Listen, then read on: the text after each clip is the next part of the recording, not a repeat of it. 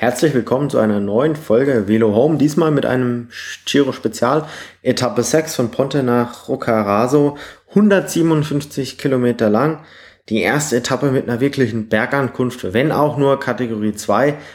Allerdings davor schon ein weiterer Berg der Kategorie 2, von man konnte vielleicht ein Stück weit erwarten, die, die Favoriten werfen zum ersten Mal den Federhandschuh relativ früh im Rennen hat sich eine dreiköpfige Spitzengruppe abgesetzt mit Alexander Kolobniev vom Team Gazprom Rosvelo, Bisolti vom Team Nippo Vini Fantini, vom Team des Bergpreisführenden Damiano Conego und von Chupa vom Team Villiers äh, Friesta Southeast.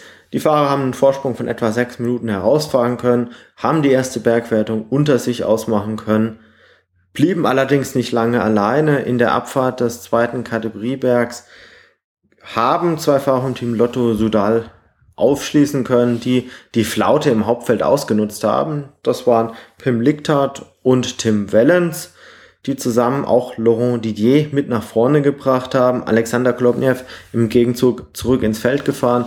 Die, die fünf verbliebenen Fahrer vorne haben den Weg Richtung Ziel gemeinsam in Angriff genommen. Davon profitiert das hinten.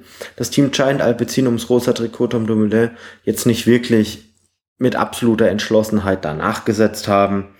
Sind mit acht Minuten ja, in die letzten 30, 40 Kilometer reingegangen. Man konnte fast schon ausgehen, ja gut, die werden vorne ankommen, aber dann wurde hinten dann doch das Tempo angezogen. Lampre war lange Zeit mit vorne zu sehen, Timovistar war eine Weile vorne mit zu sehen.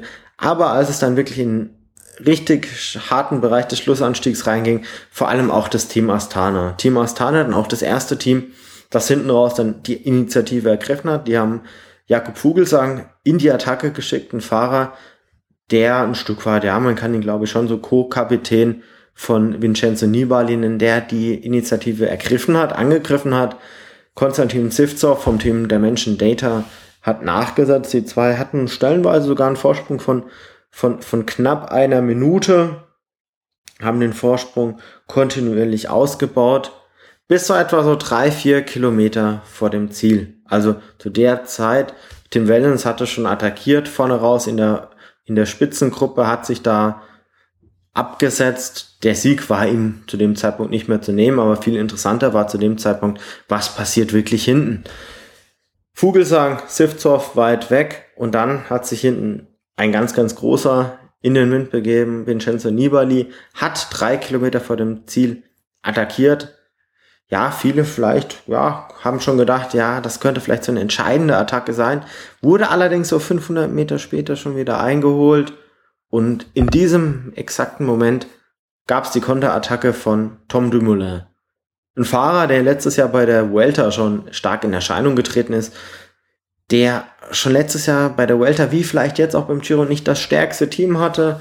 Das hat man dieses diese Etappe auch schon wieder sehen können. Also es war nicht das Team Giant Alpecin, das das Rennen kontrollieren konnte, aber Tom Dumoulin selbst in Erscheinung getreten. Ganz, ganz starke Leistung.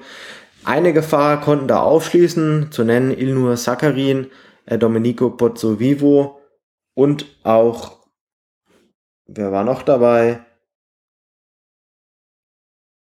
Ja, Pozzovivo, Zakarin, Dumoulin und eben Vogelsang und Sivtsov, die sowieso schon vorne waren, die haben sich dann ein Stück weit weiter abgesetzt. Für mich erstmal überraschend, dass da von hinten nicht wirklich jemand anderes noch nachsetzen wollte. Also weder von, von Valverde noch von Nibali noch von Landa, also vielleicht die drei, drei Spitzenfahrer, die man vor dem, vor dem Giro wirklich auf der, der Rechnung hat, da hat keiner wirklich nachsetzen wollen, haben alle abgewartet, hat die Fahrer wegfahren lassen so dementsprechend kamen die dann auch Stück für Stück weg. Hinten raus kamen andere Fahrer wieder ein bisschen näher. Maika, Uran, Chavez vielleicht zu nennen, die hinten raus nochmal raus attackiert haben aus dem großen Feld, aber nur mit ganz, ganz, ganz wenigen Sekunden, die sie nochmal gut machen konnten.